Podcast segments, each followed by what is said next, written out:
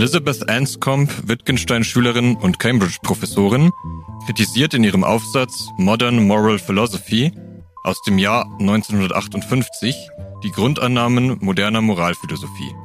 Dazu bedient sie sich der Methode der Begriffsanalyse und nimmt auf Aristoteles Bezug. In diesem Text führt sie den Begriff des Konsequenzialismus ein, welcher bis heute ethische Debatten prägt. Viel Spaß mit der heutigen Folge. Herzlich willkommen zu Sapre Audio, dem Philosophie-Podcast für alle. Gegenüber von mir steht Kilian Kager. Hallo zusammen.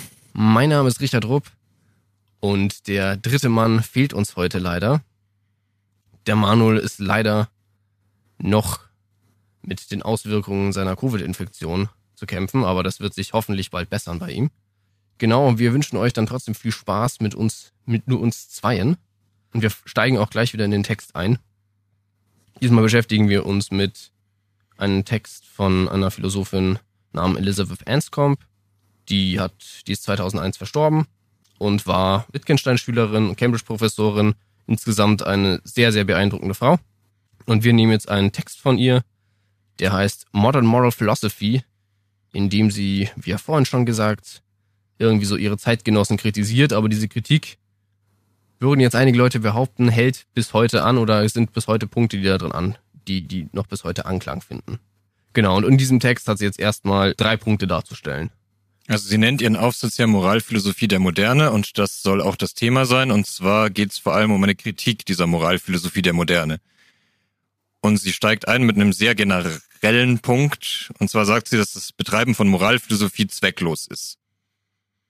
Daran schließt sie den zweiten Punkt an, und zwar, dass die Begriffe Verpflichtung, Pflicht und Sollen, wenn sie im moralischen Sinne verwendet werden, verwirrend sind. Und der dritte Punkt ist, dass die Ansichten aller namhaften englischen Moralphilosophen der Moderne sich eigentlich nicht wesentlich unterscheiden. Das sind ihre drei Thesen und wir werden sehen, ob es ihr gelingt, die für uns verständlich darzustellen und ob wir die auch überzeugend finden die geneigten Hörenden werden jetzt festgestellt haben, dass die Course Guard, die wir eine Folge zuvor hatten, genau das Gegenteil vertreten hat und nämlich gesagt hat, nein, der, äh, der Begriff der Verpflichtung ist genau das entscheidende Merkmal der modernen Philosophie. Was die, für die Guard ist es praktisch eine große Errungenschaft. Für die Anscomp oder die Anscomp ist halt der Meinung, das ist einfach nur maximal bestenfalls verwirrend, schlimmstenfalls schädlich. Wie steigt sie denn da jetzt ein? Jetzt fängt sie ja irgendwie an, Sie sagt, das sind ihre drei Thesen und das Erste, was sie macht, ist erstmal uns irgendwas von Aristoteles zu erzählen. Worauf will sie denn da irgendwie hinaus? Naja, sie äh, will sich ja mit der Moralphilosophie der Moderne beschäftigen und kreidet der Moderne erstmal an, dass sie so ein bisschen vergessen darüber ist, was eigentlich in der Antike schon alles Wichtiges passiert ist. Und sagt Aristoteles, der ja auch sich mit Ethik beschäftigt hat, wird eigentlich überhaupt nicht mehr rezipiert heutzutage. Dabei hätte der einige Vorzüge, die in der heutigen Moralphilosophie gar nicht mehr so zum Tragen kommen.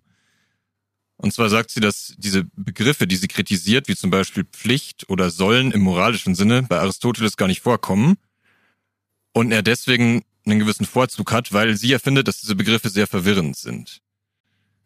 Jetzt muss ich sagen, also ich persönlich finde diese Begriffe eigentlich nicht sehr verwirrend. Ich finde, dass sie ja eher, oder man könnte jetzt auch der Überzeugung sein, dass sie ja eher die Kategorien sind, die uns überhaupt irgendwie moralische Urteile in dem Sinne äh, ermöglichen. Ne?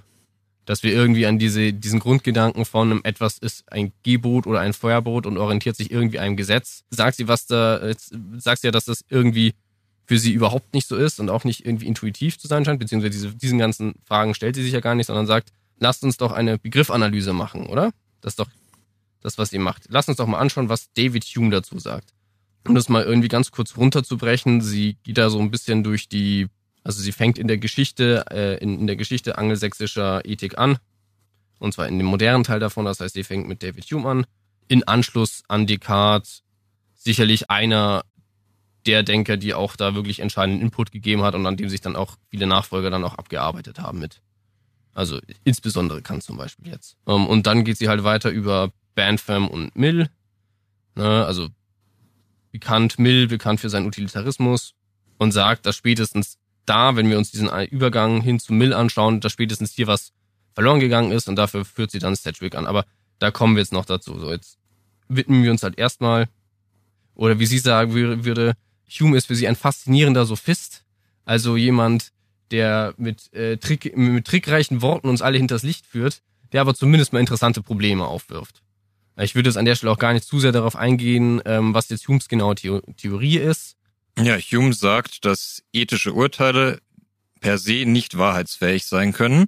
Also alle Aussagen, die wir treffen, in denen irgendein Sollen vorkommt, da können wir uns eigentlich nicht wirklich fragen, ob diese Aussagen wahr oder falsch sind, sondern das können wir nur bei Tatsachenbeschreibungen machen. Wir können uns irgendeine Tatsache anschauen und dann darüber urteilen, ob die eben richtig ist oder falsch ist. Aber das können wir nicht, wenn ich so einen Anspruch formuliere wie dieses und jenes sollte passieren. Also um das ganz kurz ein bisschen zu erweitern, Hume ist das, was man ähm, zu dem Zeitpunkt irgendwie einen Empiristen nennt oder nennt sich auch selber Empirist. Das heißt, dem sein erklärtes Ziel ist zu sagen, ich schaue mir an, also ich beurteile nur das, was ich sehen kann. Ich mache keine darübergehenden Ausna äh, Aussagen, die ich nicht irgendwie daraus herleiten kann, was ich bei den Menschen sehen kann. Also Hume ist jetzt nicht jemand, der jetzt irgendwie versucht, eine komplexe moralische Theorie über das richtige Handeln zu machen, sondern er sagt, Menschen handeln moralisch und aus dem, wie sie sich verhalten, kann ich ähm, ableiten, äh, warum sie das tun. Und einen höheren Erklärungsanspruch hat er an der Stelle gar nicht.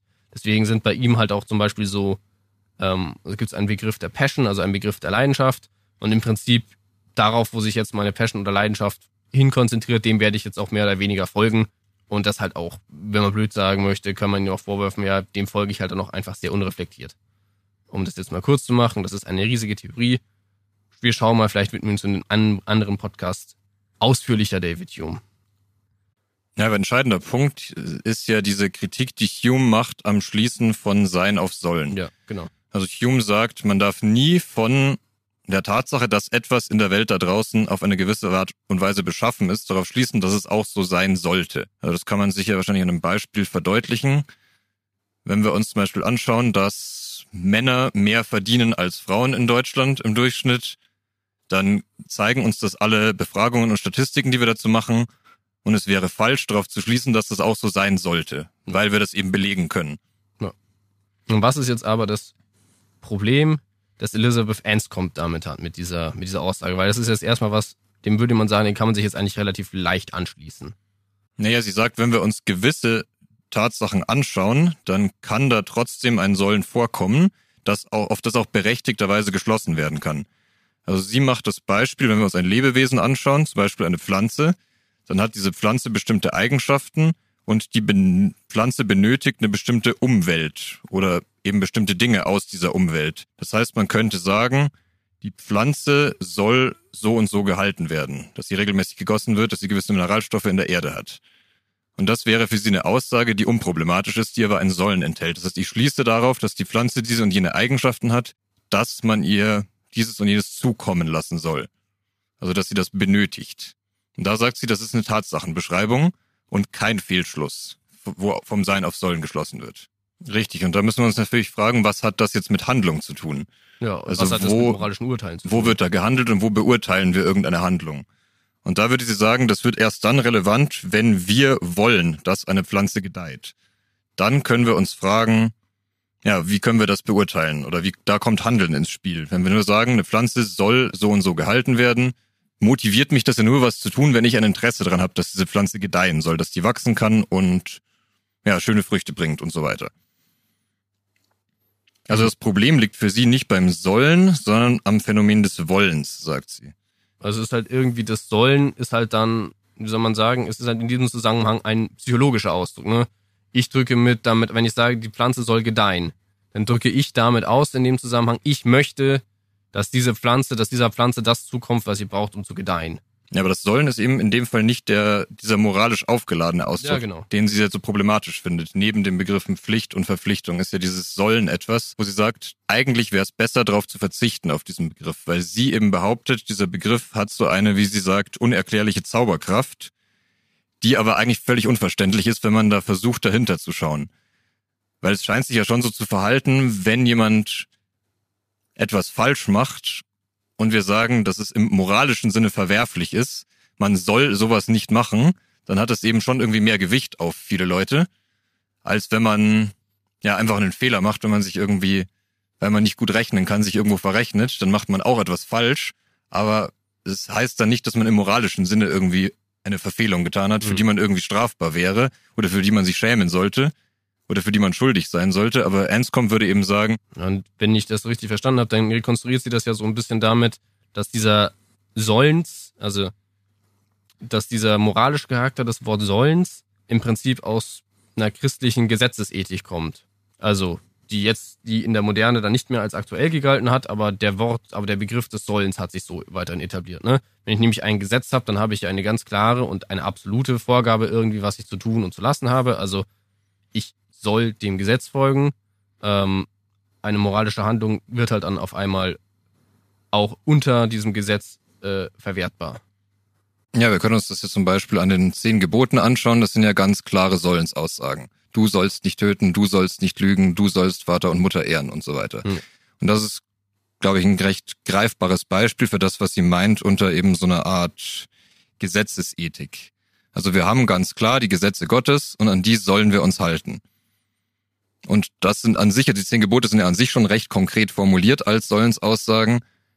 Aber wir können uns ja auch was Vageres vorstellen, wie ich soll mich eben an gewisse Vorgaben halten, die mir von Gott gemacht werden, auch wenn die jetzt nicht konkret ausbuchstabiert sind. Sie bringt ja da auch irgendwie an, wie Aristoteles irgendwie, zum Beispiel, das hast du ja schon angedeutet, wie Aristoteles jetzt moralische Verfehlung irgendwie beschreiben würde. Der würde ja dann eher sagen, ähm, du bist ungerecht oder das ist eine ungerechte Handlung und nicht sagen, diese Handlung ist falsch, ne? Weil mit diesem Sollensbegriff oder mit dieser Idee des Gesetzes hängt halt auch immer irgendwie zusammen. Es gibt halt eine klare Kategorie von richtig und falsch, nämlich richtig, es entspricht dem Gesetz und falsch, es entspricht nicht mehr dem Gesetz. Ähm, und falsch ist halt mit moralisch verwerflich gleichzusetzen. Genau, und sie würde sagen, das hat eigentlich in die Denkweise der Menschen erst Einzug gehalten, als eben der christliche Glaube sehr dominant geworden ist. Genau. Und sie würde sagen, eben davor in der Antike, in der griechischen Antike, bei Aristoteles hat das eigentlich noch keine Rolle gespielt, weil Aristoteles kannte gar nicht so sehr diesen Begriff. Sie macht dann auch so ein bisschen so eine etymologische Herleitung, wo sie übers Griechische und Lateinische dann zu so Begriffen kommt, wie wir sie heute verwenden, und sagt eben, dass so Begriffe wie Sünde oder Schuld oder Pflicht eben sehr durch christliche Religion geprägt sind und so auch ihren Weg in unser Denken gefunden haben und eben auch in unser Urteilen über Handlungen von Menschen. Also halt, okay. Ja, was jetzt dann problematisieren würde, ist, dass wir in der Moderne dann einen gewissen Wandel hatten, dass wir immer weiter davon weggegangen sind, die Kirche oder die Religion als die große moralische Instanz zu sehen. Ja, oder generell so eine einfache Gesetzesethik einfach anzunehmen. In einer aufgeklärten Gesellschaft, die ja auch irgendwie zu großen Teilen jetzt von Religion getrennt ist, würde eben keine Mehrheit mehr sagen, ich halte mich an die Gesetze Gottes und deswegen handle ich immer richtig, sondern wir würden irgendwie eine andere Form von Begründung wollen dafür, dass wir richtig handeln. Oder eine andere Form von Verbot wollen, damit wir nicht falsch handeln. Und was Ernstcom jetzt kritisiert ist, dass es zwar diesen Wandel gab, der wegführt von Religion als Quelle für diese Verbote und Gebote, aber dass wir an diesen Begriffen festgehalten haben, dass wir immer noch diese christlich geprägten Begriffe wie Schuld oder Pflicht oder dieses Sollen verwenden, aber dieser ganze religiöse Überbau fehlt. Ja, eine kleine Randnotiz, der Kilian hat Anführungszeichen gemacht mit seinen Händen, als er aufgeklärt gesagt hat, äh, nur für unsere, nur für euch, weil ihr könnt das ja nicht sehen. Ja, also das verstehe ich auch so. Das fühlt sich auch irgendwie sehr bildhaft auf. Das ist irgendwie so, als wie würde man, hat ja ein schönes Beispiel für irgendeinen anderen Begriff, der man ja auch nicht einfach so weiter verwenden könnte, wenn genau sie sagt äh, kriminell. Ja. Wenn es kein Rechtssystem mehr gibt und keine Polizei und keinen Richter, und man trotzdem noch den Begriff kriminell verwenden würde, wenn irgendetwas eine schlechte Handlung ist in unseren Augen und wir uns dann die Alltagssprache anschauen würden und jemand sagen würde, Richie, was du da tust, das ist total kriminell, dann würde eigentlich niemand wissen, was das konkret bedeutet, weil das bedeutet nur etwas, wenn es eine Institution gibt, wie eine Gesetzgebung, einen Richter und Polizei, die eben kriminelles Verhalten als solches bezeichnet und auch sanktionieren kann. Ansonsten hat der Begriff kriminell überhaupt keine Bedeutung mehr. Und was ähnliches diagnostiziert sie eben auch bei den Begriffen Pflicht oder Sollen. Wir verwenden die zwar immer noch, aber wir wissen eigentlich nicht mehr so wirklich, wo die herkommen oder was da dahinter steht. Also die haben eigentlich kein Fundament mehr. Hume verweist uns irgendwie auf ein, auf ein Problem in unserer, in unserer Sprache, dass halt eben, äh, dass halt eben ein, ein Schluss vom Sein auf Sollen halt schon in manchen Punkten legitim ist, also gerade wenn wir um sowas reden, wie sich entwickeln sollen und das, das sollen in einem neutralen Begriffsbegriff erstmal sowas wie ein Ich will ausdrückt, kann man das so sagen? Ja, man kann zumindest sagen, es gibt so eine Form von beschreibendem oder deskriptivem Sollen. Genau. Das nicht direkt sagt, das muss in einem moralischen Sinne so sein oder so gemacht werden. Genau. Und der zweite Punkt, den sie jetzt dann gemacht hat, ist, dass so wie wir sollen verwenden, als auch andere Begriffe wie Verpflichtung etc., dass das aus einem, wie soll man sagen, aus einem abgelegten Paradigma kommt. Also praktisch, dass das Überbleibsel sind aus einer Art von ethischen Sprache, die wir eigentlich so nicht mehr benutzen wollen oder die sich zumindest in der Moderne, wo es einen Wandel weg von einem göttlichen Gesetzeskatalog hin zu irgendwie, weiß ich nicht, durch Vernunft begründete moralische Gesetze etc. gab. Diese aber irgendwie eigentlich nicht mehr sinnvoll sind, dann diese, die, diese Wörter als Kategorien äh, zu benutzen und seitdem sich aber alle wahnsinnig drauf aufhängen. Ich würde sagen, wir gehen gleich weiter zum Stitchwick. Nee, wir können davor noch mal kurz zu Aristoteles zurückgehen, warum der jetzt, du hast es ja schon mal angesprochen, warum der jetzt hier vielleicht ein interessanter Kandidat wäre, um dieses Problem zu lösen. Weil sie ja sagt, wir haben, wie du jetzt ja nochmal zusammengefasst hast, eben nicht mehr dieses göttliche Gesetz, das als Überbau dienen kann und deswegen sind diese Begriffe verwirrend. Und sie sagt, dann schauen wir uns doch einen Denker an, der diese Begriffe gar nicht verwendet. Genau. Begriffe wie Pflicht oder Sollen, sondern stattdessen eher sagt, es sind eher so situative Situa Situationen, auf die er schaut und sagt, wir bewerten natürlich schon, was Leute machen, aber wir bewerten das nicht mit so einem Absolutheitsanspruch, sondern wir erleben, dass irgendwas ungerecht ist. Und er sagt dann nicht, es wäre gut, wenn wir Mind Anscomp nicht von moralisch falsch sprechen würden, sondern wir sagen würden, in der Situation ist etwas Ungerechtes passiert. Oder wenn jemand lügt und dadurch einen Vorteil erlangt und jemand anders betrogen wird, dann wäre es gut, wenn man die Person verlogen nennen würde und nicht irgendwie moralisch verkommen oder sowas. Ja. Und das macht sie zumindest mal so als, als Aufhänger stark und wir werden hoffentlich sehen, dass es das auch zu irgendwas führt. Also es führt auf jeden Fall, was man finde ich jetzt mal ganz unabhängig davon sagen kann, ist, dass es auf jeden Fall eine viel präziserer Sprachgebrauch ist, ne?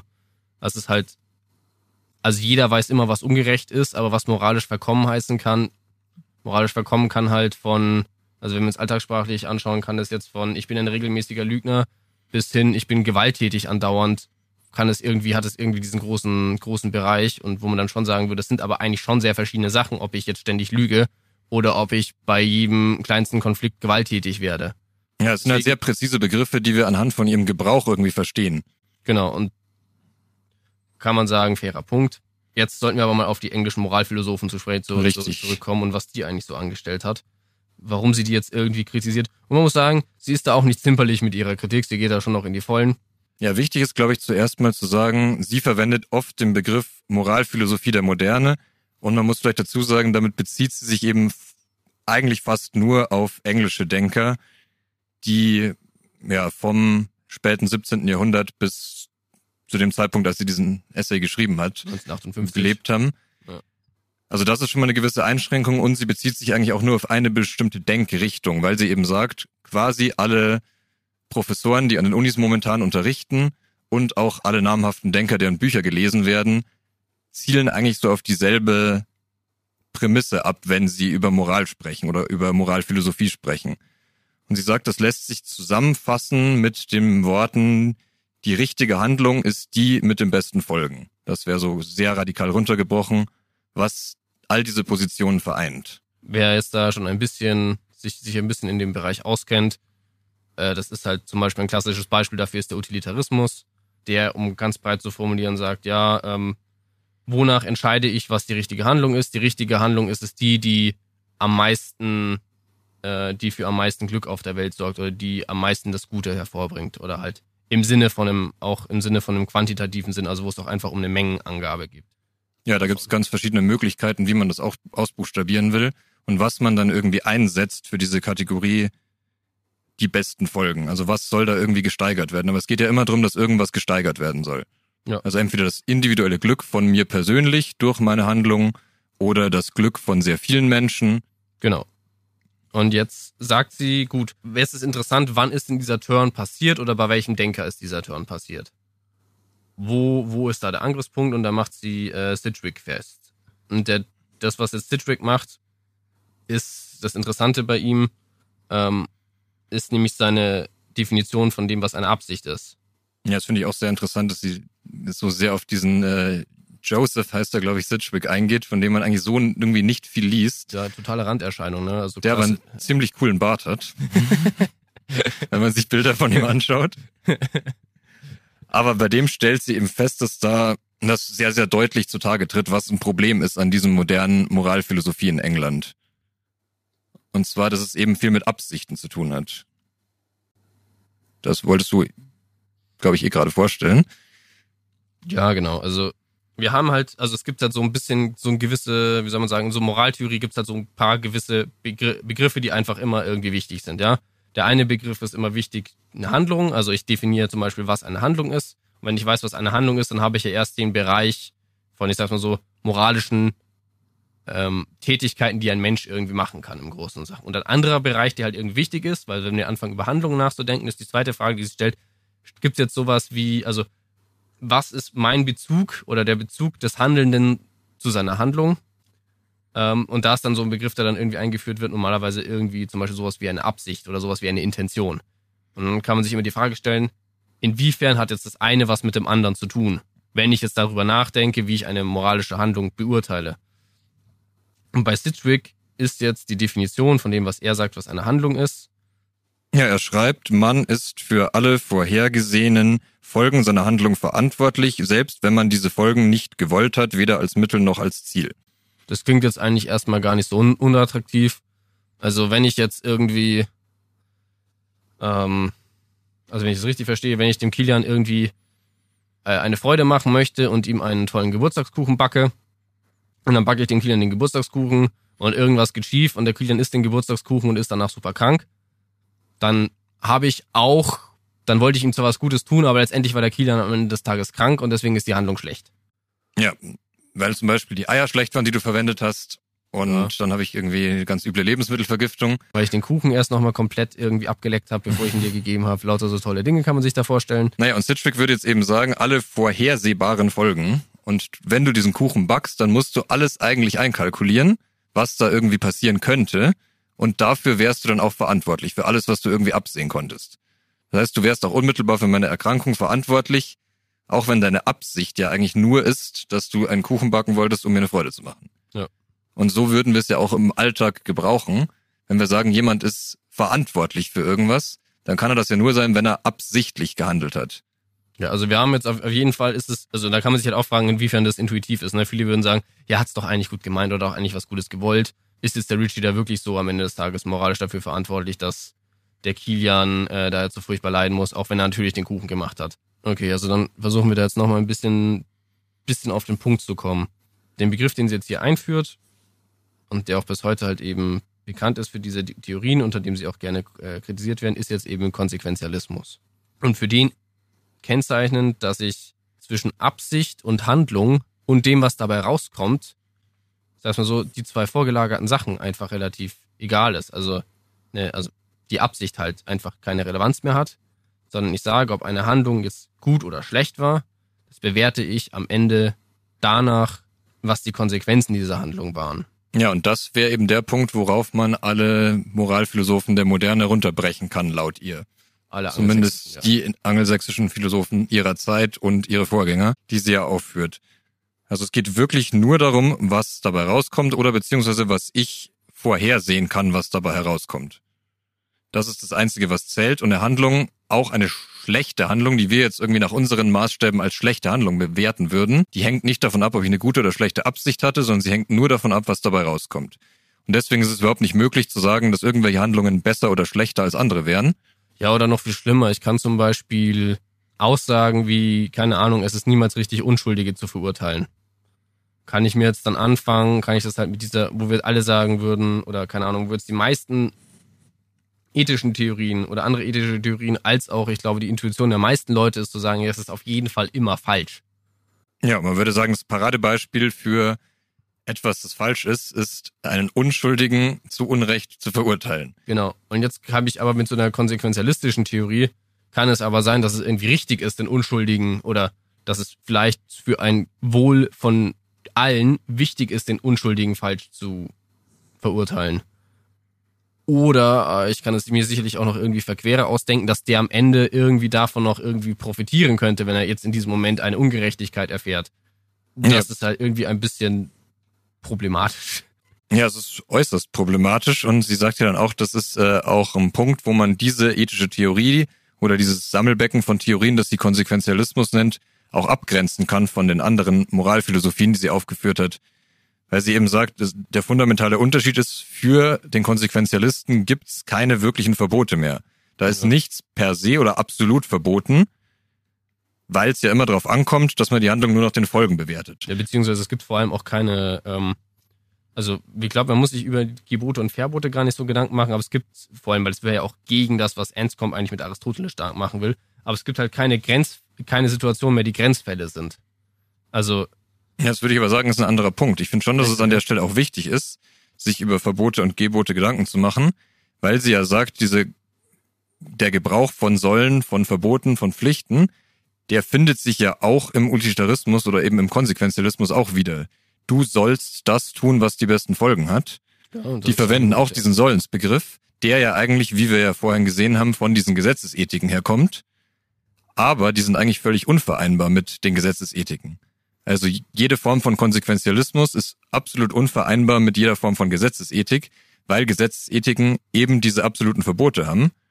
Und diese Verbote sind ja gerade deswegen strikte Verbote, weil man diese Handlungen eben nicht tun darf, auch wenn die Folgen total gut für mich wären.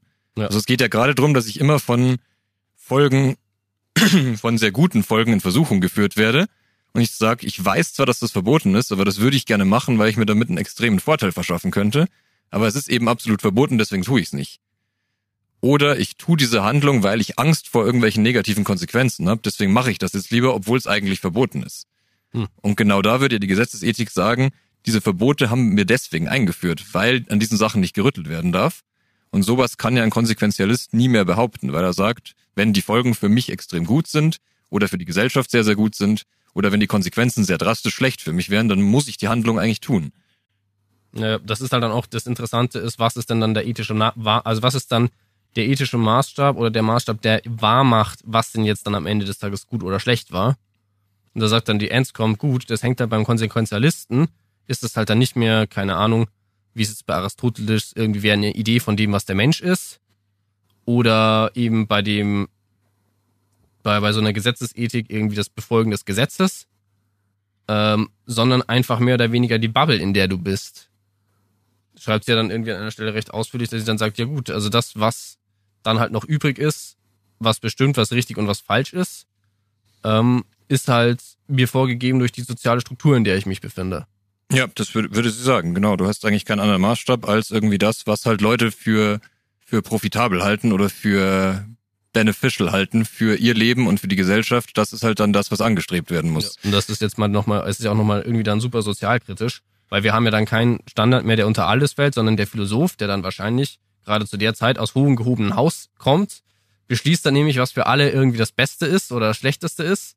Oder der Politiker, der dann irgendwie aus hohem gehobenen Haus sagt, okay, ich kann jetzt hier objektiv sagen, für alle das Beste und meine Idee von dem, was das Beste ist, leite ich daraus ab, dass ich halt eben mit einem gewissen Wertekanon, der mir durch meine äh, Familie, mein soziales Umfeld und meine hohen und mein hohen und mein hohes politisches Amt irgendwie gegeben worden ist. Also das sind ja dann alles irgendwie total relativistische Sachen. Ja, einerseits würde man sagen, eben, es ist halt sehr angepasst irgendwo an den Status quo, den man selber hat oder an das, was halt in der Gesellschaft gedacht wird. Und es hat eben trotzdem noch diesen praktischen Obersatz, ich soll mich an dem und jenem orientieren. Und zwar ich soll mich am, an den besten Folgen orientieren, genauso wie in der Gesetzesethik. Also ich bin nicht ganz weg von diesem, ich brauche irgendwie Gott oder irgendeine höhere Instanz, die das äh, legitimiert, was ich tue. Aber die Gesellschaft kann das ja auch nicht wirklich in dem Maße auffangen und legitimieren. Nö, also es ist halt vor allem, ich glaube, ihr Vorwurf ist halt wirklich dazu sagen, oder der starke Vorwurf, den man wirklich ist zu sagen, das ist einfach komplett random. Das ist einfach mehr oder weniger zum groß, ganzen großen Teil, Zuteil dann zufällig zu dem, was ich dann für das halte, was dann irgendwie, was es dann heißt, nach.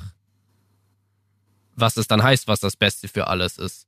Also ja, wenn ich jetzt, äh, wenn ich einfach schon mein ganzes Leben lang reich war, dann habe ich eine ganz andere Idee von dem, was zum Beispiel sozialpolitisch das Beste für alle ist, ja. Das ist dann überhaupt, ich glaube halt wirklich schon, dass ich auch meine, dass dann einfach wirklich so ein bisschen diese, also irgendwie die Kriterien verloren gehen, ähm, auch ein bisschen, also dass man irgendwelche äußeren Kriterien hat, die einem jetzt nicht intuitiv schon vorschweben, ähm, die einen irgendwie eingegeben sind schon. Naja, diese Formel ist halt an sich eigentlich sehr, sehr hohl und lässt sich dann recht beliebig füllen.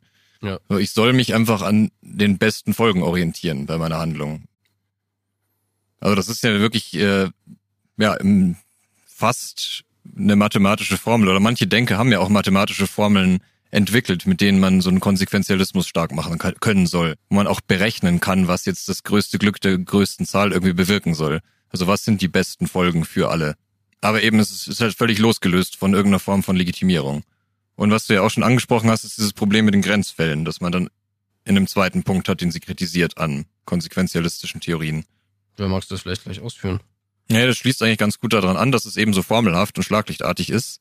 Das einfach heißt, tu das, was die besten Folgen hat. Und es schließt auch an an diese Überlegungen zur Absicht und diesem Vorhergesehenen. So alles, was ich vorhersehen kann an Folgen, muss ich da irgendwie mit einkalkulieren. Und dafür bin ich auch verantwortlich. Aber in Situationen, die wir beurteilen, oder Handlungen, die wir beurteilen, die sind halt meistens sehr komplex. Und da gibt's auch Grenzfälle und die können da nicht wirklich abgedeckt werden. Also es gibt keine Möglichkeit dann von Fall zu Fall zu unterscheiden, sondern wir müssen uns dann eben auch an diese extrem strikte Handlungsmaxime halten, dass wir uns so entscheiden müssen, dass es die besten Folgen hat. Und die ist halt selber leer.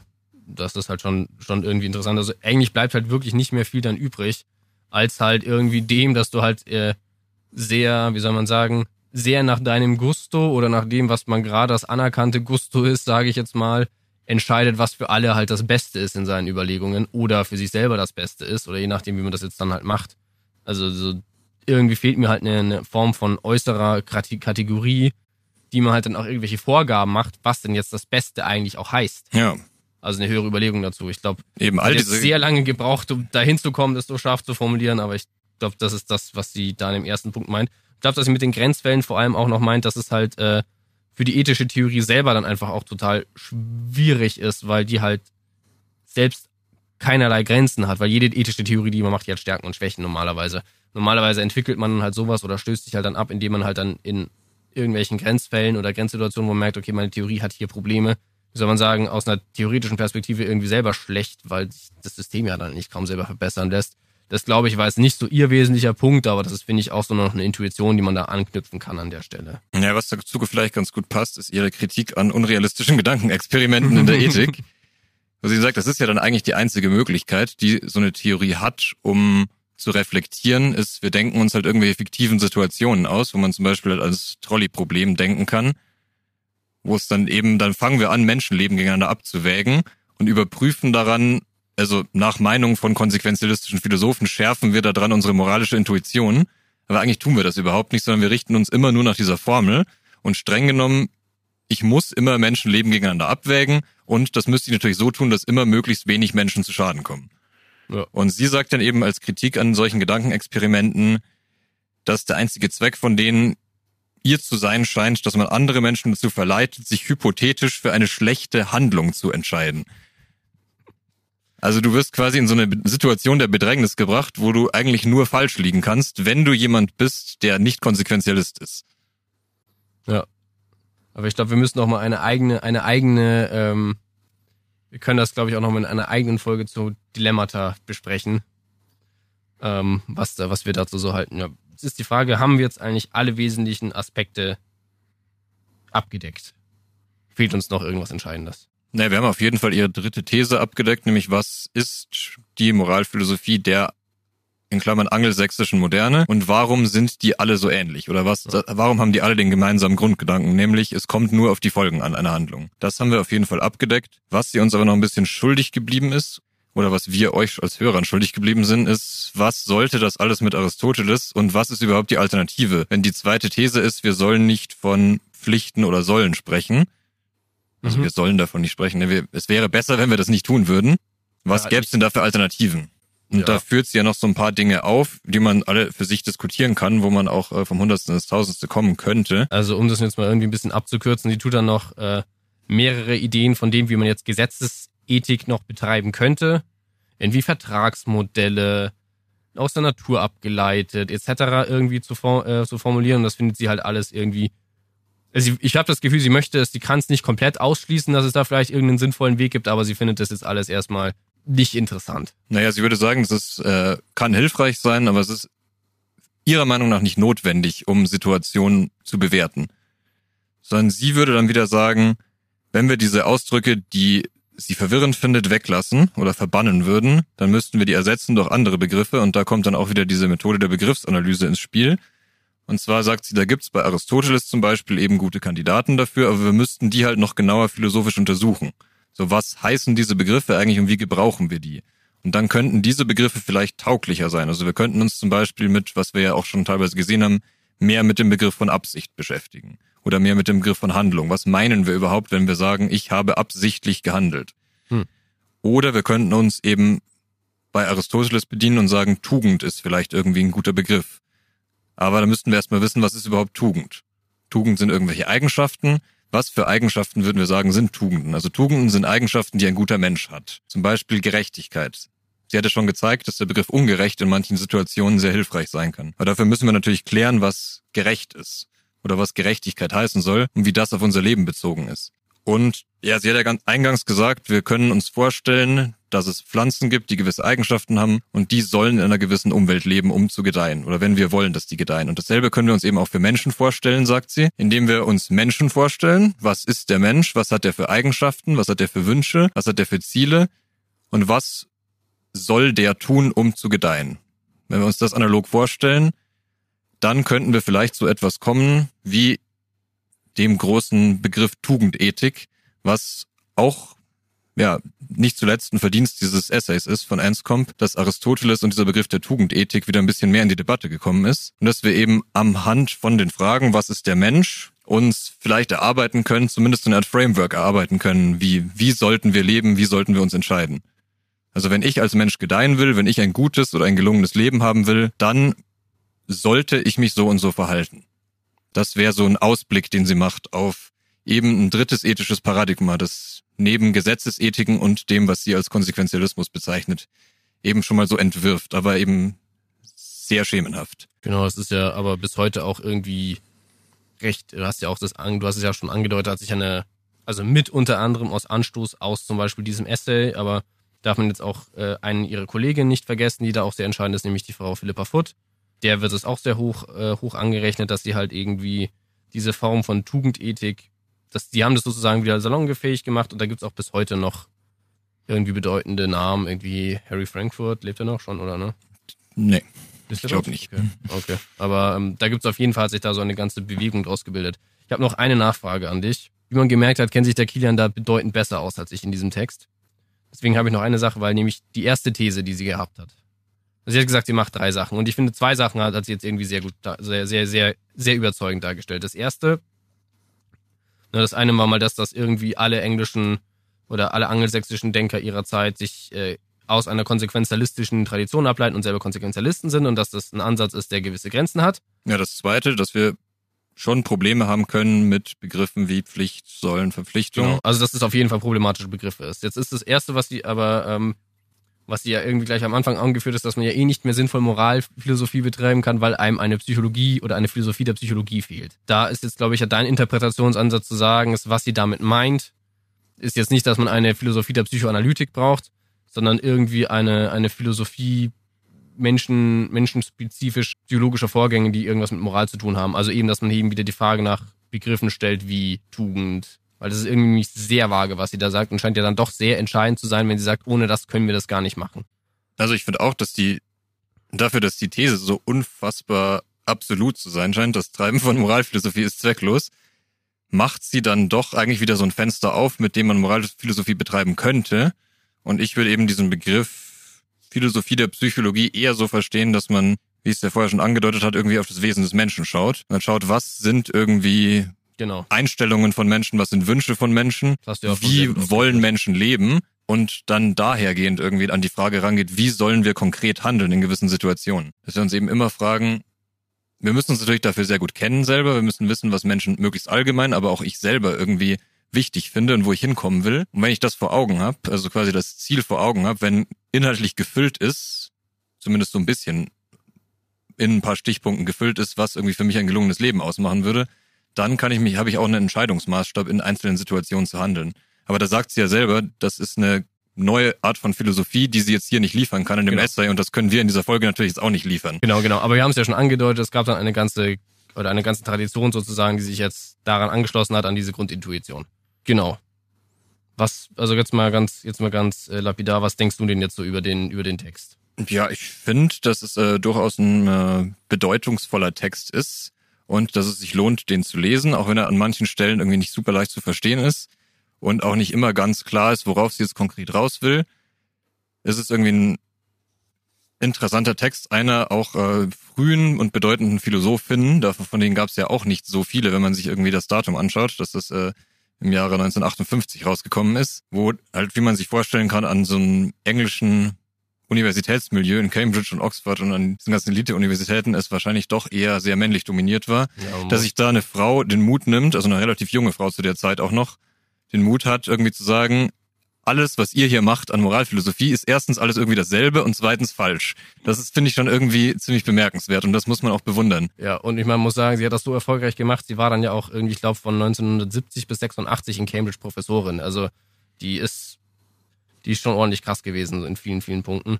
Ja, ich glaube, wir müssen vielleicht dann nochmal so eine, vielleicht, vielleicht teasern wir das jetzt mal an, vielleicht machen wir es auch nie, das ist immer das Schöne, aber vielleicht sollte man nochmal eine, äh, eine, eine Folge machen, wo man zum Beispiel jetzt diesen Standpunkt mit dem Standpunkt von der Christine Korsgaard ähm, gegenüberstellt, weil die gehen sich halt komplett diametral auseinander. Ne? Ja, es könnte eine interessante an, Diskussion werden. Wenn, wenn sie sich an die Folge vorher erinnert hat. Also ich zum Beispiel bin ja eher, bin ja bekennt, eher in einem Camp, das jetzt sagen würde, okay, nein, Verpflichtungen und auch dieses moralische Sollen sind irgendwie genau die entscheidenden Kategorien der Moderne und das ist ein wahnsinnig großer Fortschritt gewesen. Weswegen ich dann natürlich auch ein bisschen zu kämpfen hatte mit dem Text und auch sagen muss, dass ich das auch nicht, also ich kann das auch, also mir sind da jetzt auch nicht spontan irgendwelche Sachen eingefallen, wie ich das sehr, wie ich das gut entkräften kann. Also dieser Text hat auf jeden Fall eine, ist sehr überzeugend und hat auch eine starke Wirkmacht. Man muss dann aber halt sagen, der hat jetzt irgendwie nicht diese anderen philosophischen Schulen beendet.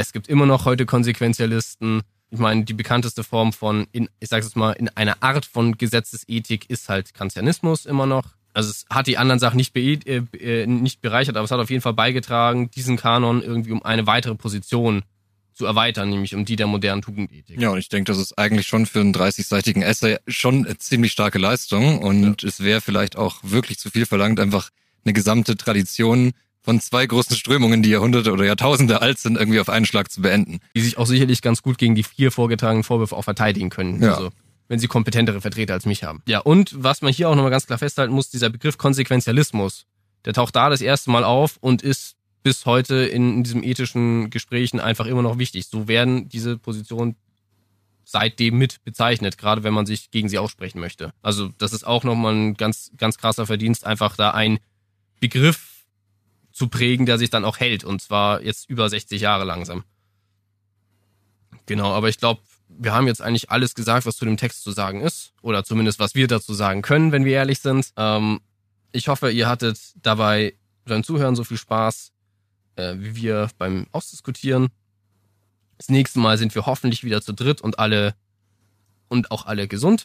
Also in diesem Sinne wollen wir uns dann, glaube ich, auch von, von euch verabschieden. Mein Name ist Richard Rupp.